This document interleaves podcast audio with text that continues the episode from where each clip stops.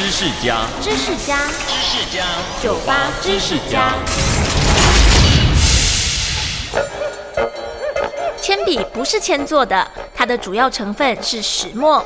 在罗马帝国时代，人们的确是用铅棒在草纸上书写，但只能留下浅灰色淡淡的痕迹。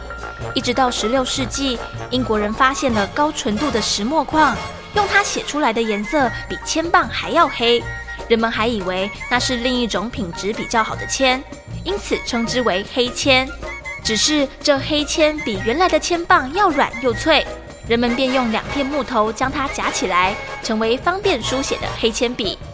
后来，科学家证实黑铅并不是铅，也将它正式命名为石墨。